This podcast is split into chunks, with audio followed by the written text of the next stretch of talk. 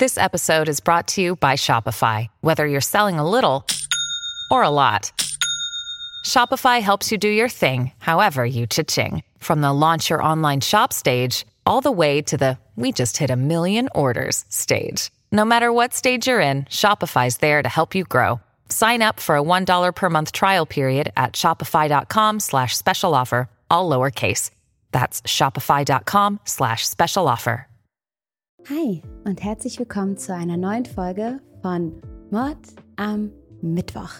Ich hoffe, euch geht's allen gut. Ich hoffe, ihr hattet soweit einen schönen Tag und wenn ihr das hier am Morgen hört, dann wünsche ich euch, dass ihr noch einen schönen Tag habt. Und ich für meinen Teil bin einfach froh, hier jetzt mit euch zu sitzen. Ich hatte einen langen Tag und das ist für mich die perfekte Abrundung. Ich habe euch einen sehr, sehr spannenden, tragischen und schrecklichen Fall mitgebracht, der aber auch sehr interessant ist. Und ähm, ja, es brennt mir auf der Zunge, euch endlich davon zu erzählen. Es geht um Jerry Brudos, den High Heel Killer. Bevor wir in den Fall starten, könnt ihr mir gerne noch ein Abo und ein Like da lassen. Ich muss das sagen, ich bin YouTuber. Und dann geht's los. Der heutige Fall ist auf jeden Fall ein richtiges Brett. Also überlegt euch, ob ihr den vielleicht zusammenhören wollt, euch wen dazu holen wollt oder ob ihr zwischendurch Pausen machen möchtet. Für uns geht es jetzt zurück in die 60er Jahre und zwar in die Stadt Salem die die Hauptstadt des Staates Oregon ist. Wir sind also im Westen der USA, etwa eine Stunde Autofahrt vom Pazifik entfernt. Hier lebt Jerry Brudos mit seiner Frau und seinen zwei Kindern. Wie so oft in solchen Fällen sieht die Familie nach außen hin eigentlich normal aus. Stinknormal. Doch der Schein trügt. Aber um alles zu verstehen, was da passiert, müssen wir uns erst einmal die Vergangenheit angucken. Für uns geht's zurück an den Anfang. Jerome Henry Brudos, der von allen Jerry genannt wird, kommt am 31. Januar 1939 in Webster, South Dakota zur Welt. South Dakota wahrscheinlich, nicht South Dakota, sondern South. Wie so oft bei Menschen, die später schreckliche Taten begehen, hat auch Jerry keine schöne Kindheit.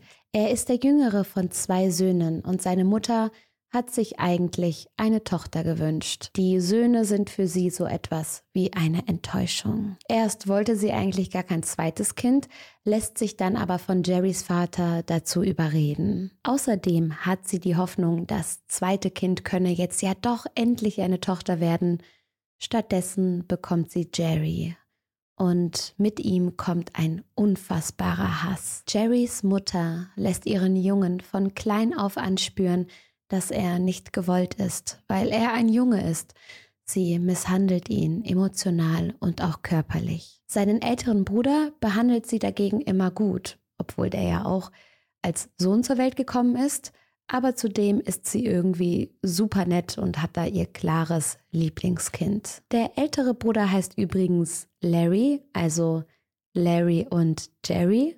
Das fand ich eigentlich ziemlich witzig, nur ist die Geschichte so ernst, dass ich mir jeden weiteren Witz an der Stelle verkneifen werde. Die Familie zieht, während Jerry noch klein ist, ganz oft um und schließlich bleiben sie dann in der Stadt Salem. Schon als kleines Kind entwickelt Jerry eine Faszination für High Heels und auch für andere Frauenschuhe. Diese Faszination wird später dann zu einem Fetisch. An der Stelle, kleiner Einschub, es ist mir total egal, worauf ihr steht. Wir werden hier niemals Kink-Shaming betreiben. Jeder kann vor allem im Schlafzimmer machen und tun, worauf er oder sie Lust hat, solange die beteiligten Personen einverstanden sind und genauso große Lust drauf haben. Wenn ihr auf Schuhe steht, wenn ihr auf Füße steht, das ist doch gar kein Problem. Hör mal, macht, was ihr machen wollt.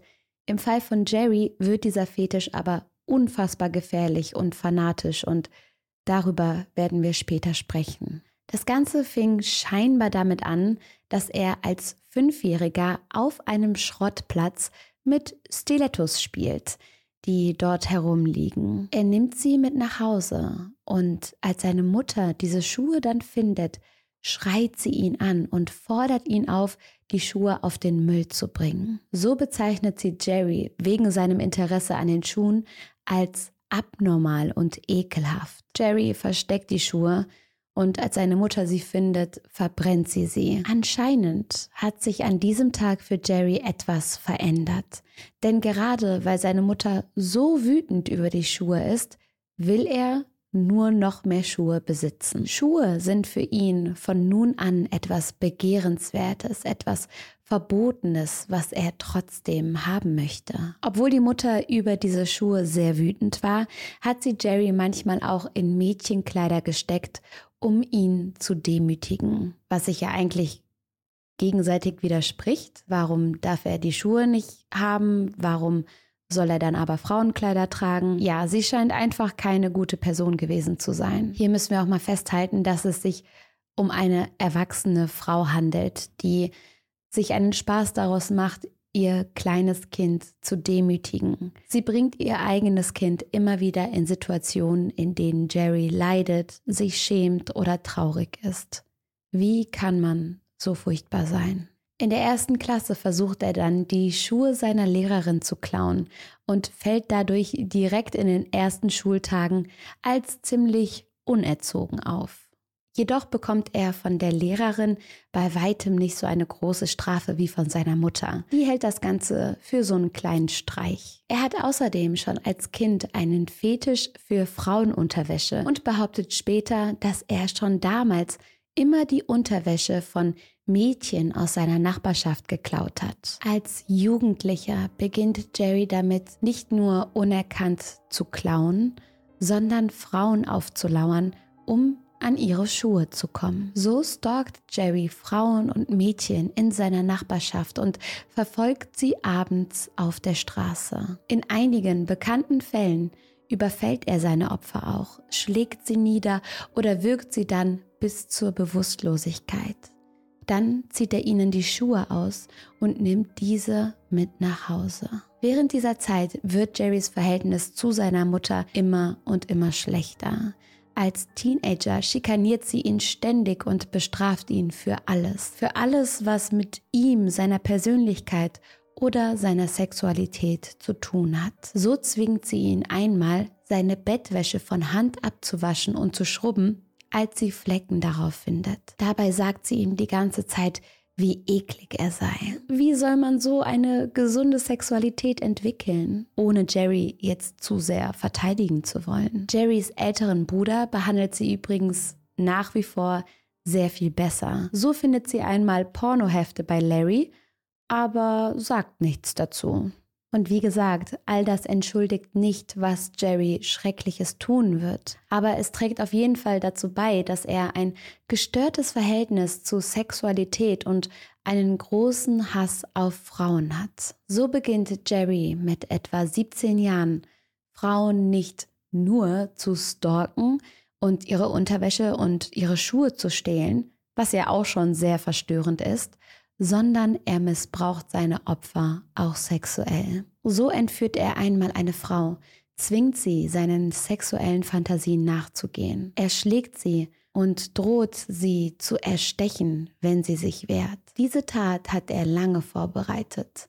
So gräbt er in den Tagen vor der Entführung ein Loch in einem Wald in der Nähe seines Hauses. Hier will er sein Opfer und weitere Frauen als Sexsklavinnen halten. Zum Glück sieht jemand von der Straße aus, wie Jerry am Waldrand auf die Frauen einschlägt, ruft die Polizei und Jerry wird verhaftet. Nach dieser Tat kommt Jerry für neun Monate in eine psychiatrische Klinik. Hier ist er schon bekannt, denn auch vor der Entführung war Jerry schon mehrmals in Therapie und in psychiatrischer Behandlung. So glauben das Gericht und die Ärzte, dass Therapie bei Jerry mehr bewirken würde, als eine Gefängnisstrafe. Trotzdem darf er die psychiatrische Einrichtung während der neun Monate natürlich auch nicht verlassen. In der Therapie wird schnell klar, dass Jerry auch als Jugendlicher noch sehr unter dem Missbrauch seiner Mutter leidet. Er entwickelte dadurch einen extremen Hass auf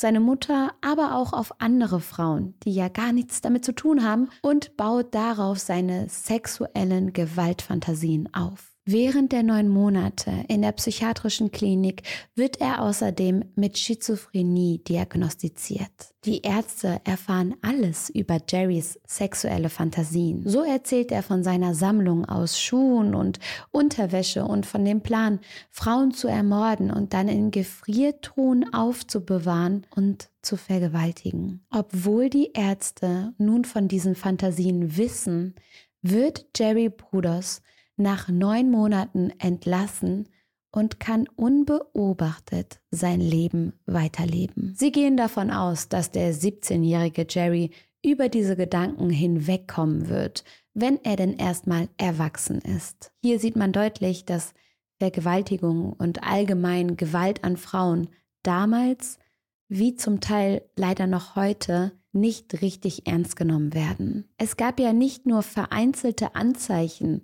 bei Jerry, sondern riesige Alarmglocken dafür, dass er später mal noch schlimmere Taten begehen wird. Nach seiner Haftstrafe, ne, Jerry ist jetzt ja wieder ein freier Mann, geht dieser erstmal zur Highschool und dann in die Army. Hier wird er aber nach nur wenigen Monaten entlassen, nachdem andere Soldaten von seinen Gewaltfantasien über den Missbrauch von Frauen erfahren. Nach diesem Rausschmiss wohnt Jerry für ein paar Monate bei seinen Eltern.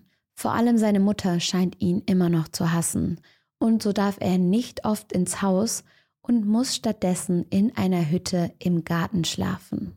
Jerry macht dann eine Ausbildung zum Elektriker und arbeitet in diesem Beruf für die nächsten Jahre. 1961 Jerry ist 22 Jahre alt, heiratet er die 17-jährige Darcy Metzler und bekommt mit ihr kurz nach der Hochzeit zwei Kinder, eine Tochter und einen Sohn. Ihr ahnt es wahrscheinlich, sie ist halt schwanger geworden und dann mussten die beiden heiraten, weil das die damalige Zeit so gefordert hat. Darcys Eltern kommt Jerry aber sehr, sehr komisch vor.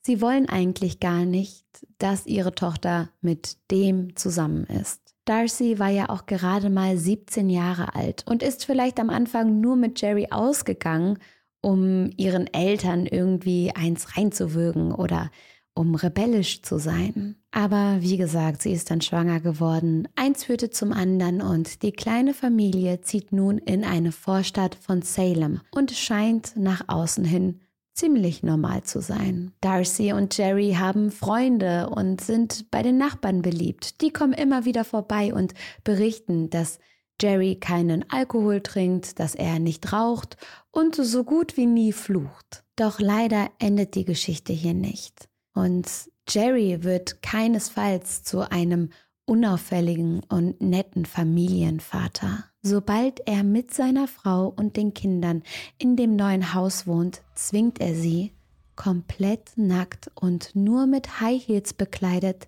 den Haushalt zu machen. Dabei starrt er sie die ganze Zeit an und macht Fotos von ihr. In dieser Zeit beginnt Jerry auch wieder damit, nachts Schuhe und Unterwäsche von Frauen zu stehlen. Er sagt dazu später, dass er immer wieder Migräne hatte und diese Taten die Kopfschmerzen erleichtert haben. Die gestohlenen Gegenstände bewahrt Jerry dann in der Garage seines Hauses auf. Seine Frau darf die Garage aber nicht betreten und Jerry baut eine Gegensprechanlage ein, damit sie ihn dort sozusagen anrufen kann. Das finde ich schon sehr suspicious.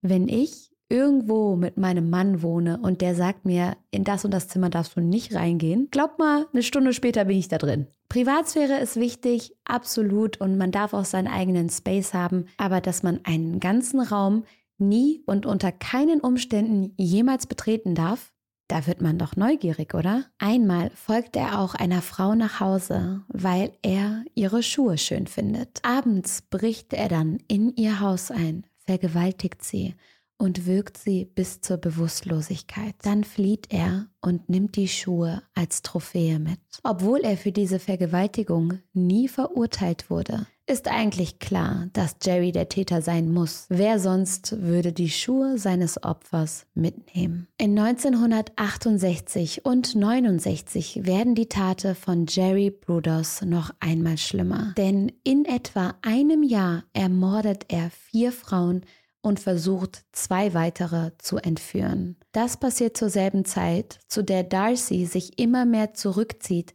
und beginnt, sich gegen Jerrys Fantasien zu wehren. Es ist nicht viel dazu bekannt, wie schlimm es Darcy in der Ehe ergangen ist und ob es außerdem nackt putzen noch weiteren Missbrauch gegeben hat. Es scheint aber so, als würde Jerry seine Fantasien von jetzt an mit anderen Frauen ausleben. Jerrys erstes Opfer ist die 19-jährige Linda Slawson. Sie verdient sich mit einem Nebenjob etwas Geld dazu und geht von Haus zu Haus, um Lexika zu verkaufen. Am 26. Januar 1968 klopft sie dabei an die Tür von Jerry Bruders. Sie will einfach ihre Lexika verkaufen. Hey, it's Kaylee Cuoco for Priceline. Ready to go to your happy place for a happy price? Well, why didn't you say so? Just download the Priceline app right now and save up to 60% on hotels. So, whether it's Cousin Kevin's Kazoo concert in Kansas City, go Kevin, or Becky's Bachelorette Bash in Bermuda, you never have to miss a trip ever again. So, download the Priceline app today. Your savings are waiting. Go to your happy place for a happy price. Go your happy price, Priceline. Sie will einfach was Geld verdienen. Und jetzt kommt's. Obwohl seine Frau und seine Kinder gerade zu Hause sind, lockt Jerry Linda dann in den Keller, schlägt ihr mit einer Holzplanke an den Kopf und erwürgt sie, als sie von dem Schlag bewusstlos wird. Dann zieht er ihr die verschiedenen Schuhe und die Unterwäsche an, die er gestohlen hat, und posiert den toten Körper. Nach dieser furchtbaren Modenschau sägt Jerry seinem Opfer den Fuß ab und legt ihn ins Gefrierfach, um ihn später als Modell für neue High Heels zu benutzen. Hier tut er also genau das, von dem er den Ärzten damals in seiner Therapie erzählt hat. Lindas Leiche wirft er danach in einen Fluss in der Nähe von Salem. Am 26. November 1968, also genau zehn Monate nach dem Mord an Linda, hat die 23-jährige Jan Suzanne Whitney eine Autopanne in der Nähe von Salem.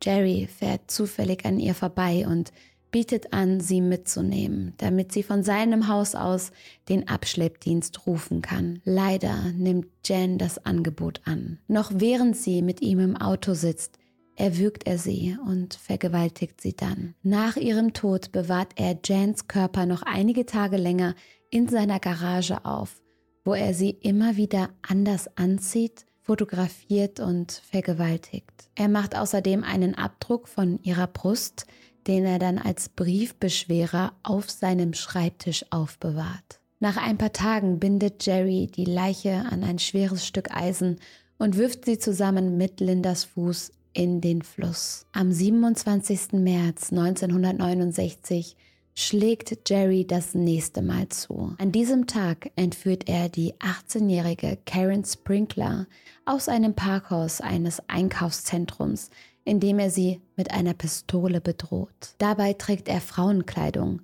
Ein Fakt, der Jahre später noch auf ziemlich eklige Art und Weise wieder aufgegriffen wird.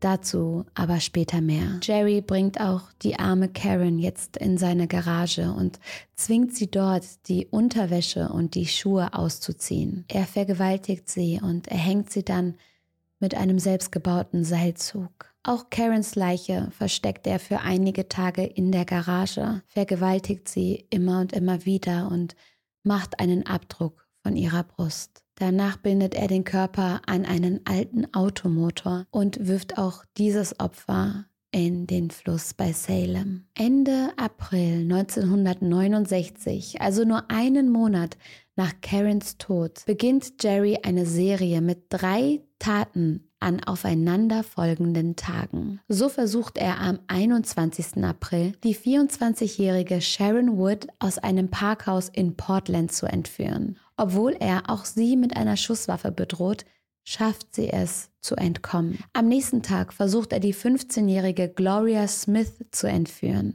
die das jüngste seiner Opfer ist. Zum Glück schafft auch sie es, dem Mörder zu entkommen und zu fliehen. Direkt am darauffolgenden Tag, also am 23. April, versucht Jerry es nochmal und entführt schließlich die 22-jährige Linda Salih aus einem Parkhaus. Wie seine vorherigen Opfer bringt er auch sie in seine Garage, vergewaltigt sie und erwürgt sie dann. Von ihren Brüsten macht er aber keinen Abdruck, weil sie ihm nicht schön genug sind, was auch immer das bedeuten soll, Jerry. Stattdessen versucht er die Leiche mit Stromschlägen zum Zucken zu bringen. Auch den Körper von Linda bindet er dann an ein schweres Autoteil und wirft sie zu den anderen in den Fluss. Von allen Frauen behält er die Unterwäsche, die Schuhe und andere Dinge als Trophäen. Man kann sich gar nicht vorstellen, dass er bei all diesen furchtbaren Taten in der Garage seines Hauses in einer Vorstadt ist,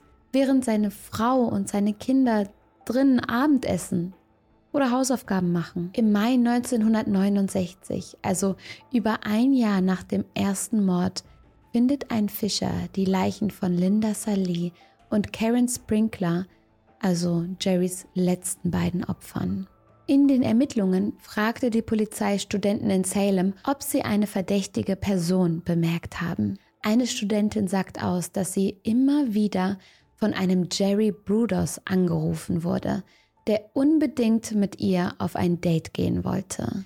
Die Anrufe waren ihr so unangenehm, dass sie der Polizei davon erzählt hat. Die Ermittler nehmen dann Kontakt zu Jerry auf und er lässt sich selbst noch verdächtiger erscheinen, als er eine falsche Adresse für seinen Wohnort angibt. Natürlich findet die Polizei trotzdem heraus, wo er wohnt und durchsucht das Haus. In der Garage finden die Ermittler ein Drahtseil, das augenscheinlich mit dem gleichen Werkzeug zerschnitten wurde wie das Seil, mit dem die Leichen an die schweren Gegenstände gebunden wurden. Jerry wird sofort verhaftet und gesteht alles. Später finden die Ermittler auch noch all die anderen schrecklichen Beweise gegen Jerry.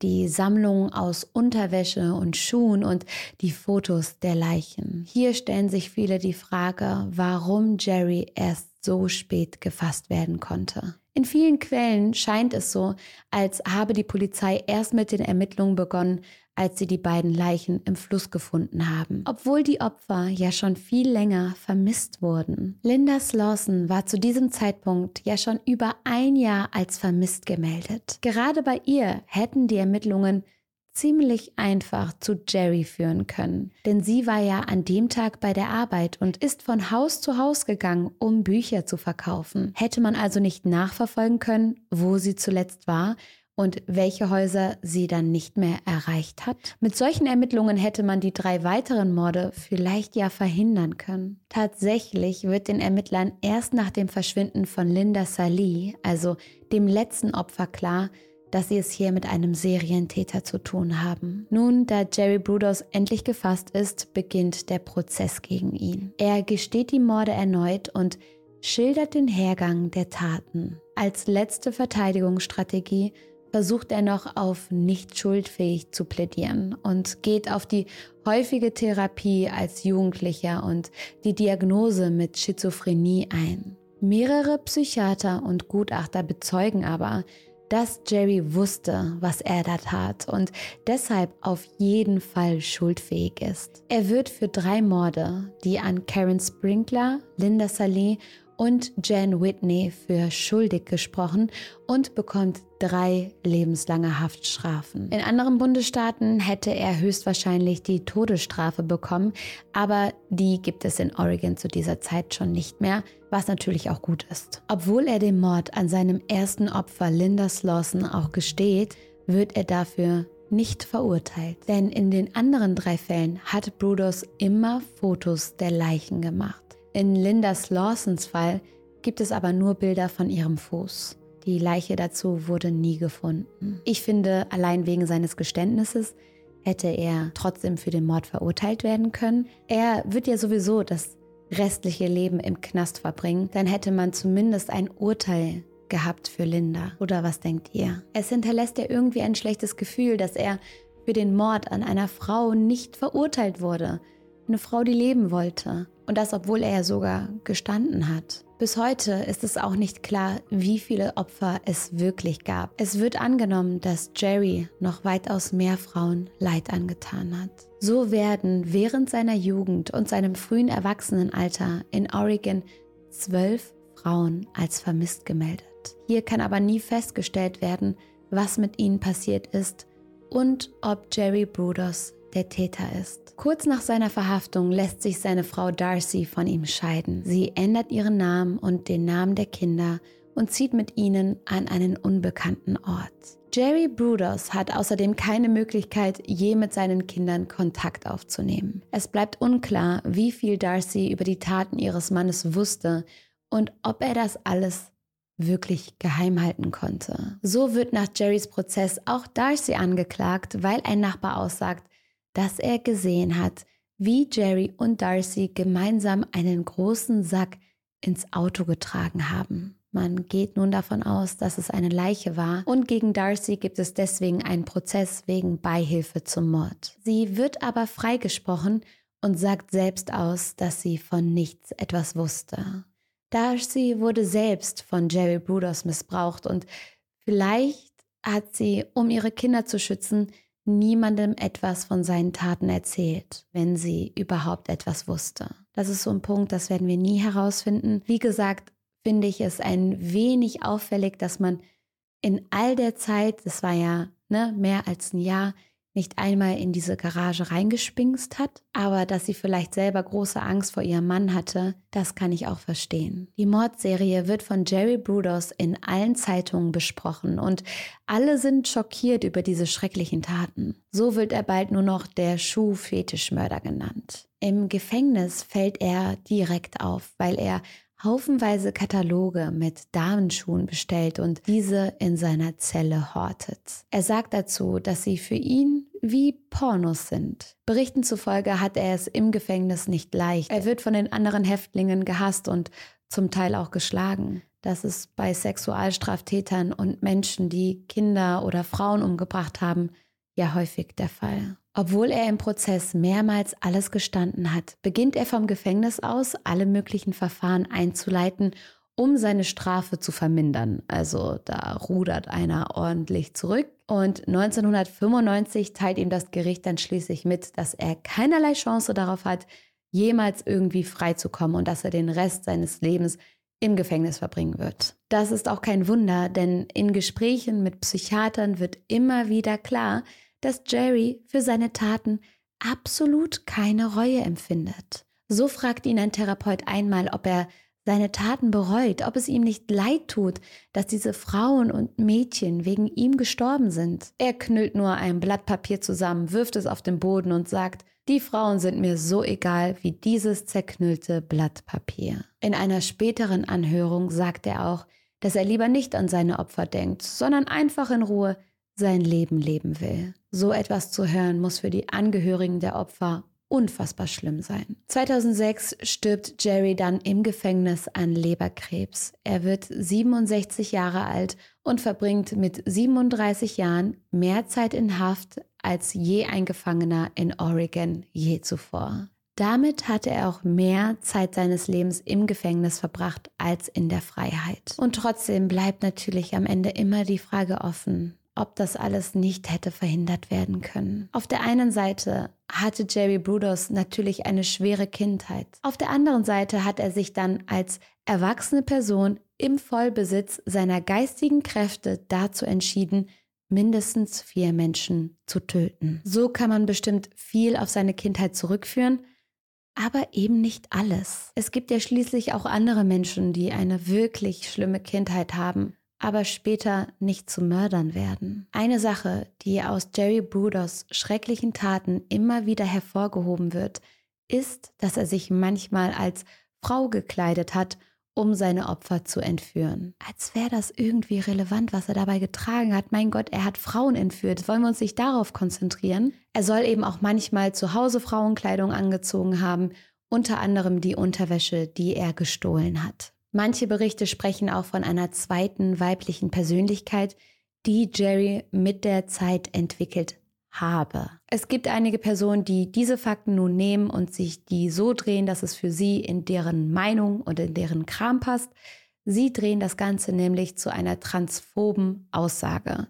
Hier heißt es dann, dass Transpersonen gefährlich seien und dass Männer, die sich feminin anziehen, doch bestimmt nur Frauen in Toiletten oder sonst irgendwo auflauern wollen. Jerry Brudos würde das beweisen. Transmenschen sind schlecht. Biologische Männer, die Frauenkleidung tragen, seien komisch und ihnen sei nicht zu trauen. Deshalb will ich um das hier nochmal zusammenzufassen, am Ende des Falls einfach nochmal sagen, dass das Schlimme an Jerry Brudos war, was er getan hat, dass er Frauen getötet hat, dass er Frauen Leid angetan hat. Die Frauenkleider sind dabei komplett irrelevant. Ob er die jetzt nun anhatte oder nicht, wen juckt's? Das ist wirklich so ein Detail, auf das sich dann wieder alle stürzen und da ihre eigene Geschichte draus drehen. Dabei ist das viel Wichtigere ja, dass man einfach darauf achtet, dass Frauen geschützt werden und Frauen sicher sind. Was der Täter anhat, ist dabei irrelevant. Der kann in Gummistiefeln kommen, der kann einen Onesie tragen, der kann sogar so einen Borat-Anzug tragen, wo nur der Pillermann irgendwie bedeckt ist. Das ist ja ganz egal. Es geht einfach darum, dass alle sicher sein sollten und niemand anderen so ein Leid zufügen darf. So, haben wir uns am Ende noch ein bisschen aufgeregt, aber das gehört manchmal dazu. Ich bin total gespannt darauf von euch zu hören. Was ist eure Meinung in diesem Fall? Wie seht ihr das Ganze? Schreibt es mir in die Kommentare. Bleibt gesund, ich drücke euch alle und bis zum nächsten Mal.